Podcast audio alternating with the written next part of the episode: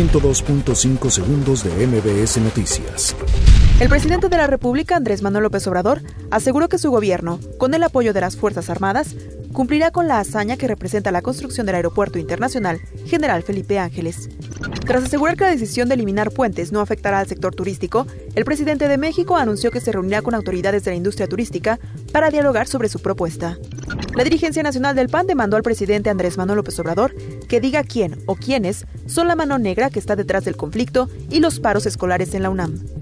Un grupo de presuntos estudiantes de la normal, Raúl Isidro Burgos, vandalizaron una de las puertas de Palacio Nacional.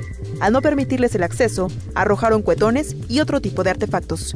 La directora de la organización Familia Pasta de Conchos, Cristina Auerbach Benavides, informó que el rescate de los 62 mineros, cuyos cuerpos quedaron sepultados hace 14 años, aún demorará más tiempo. Líderes parlamentarios iniciaron los trabajos de campo en Tapachula, Chiapas, para verificar el trato que le dan a los migrantes las autoridades mexicanas.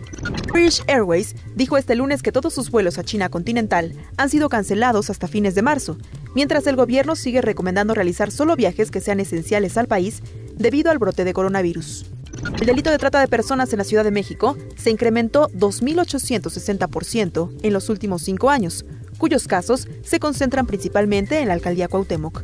El Instituto Nacional de Estadística y Geografía, el INEGI, informó que la inversión fija bruta, que representa los gastos realizados en maquinaria y equipo de origen nacional e importado, así como los de construcción, registró un aumento en términos reales de 1.1%.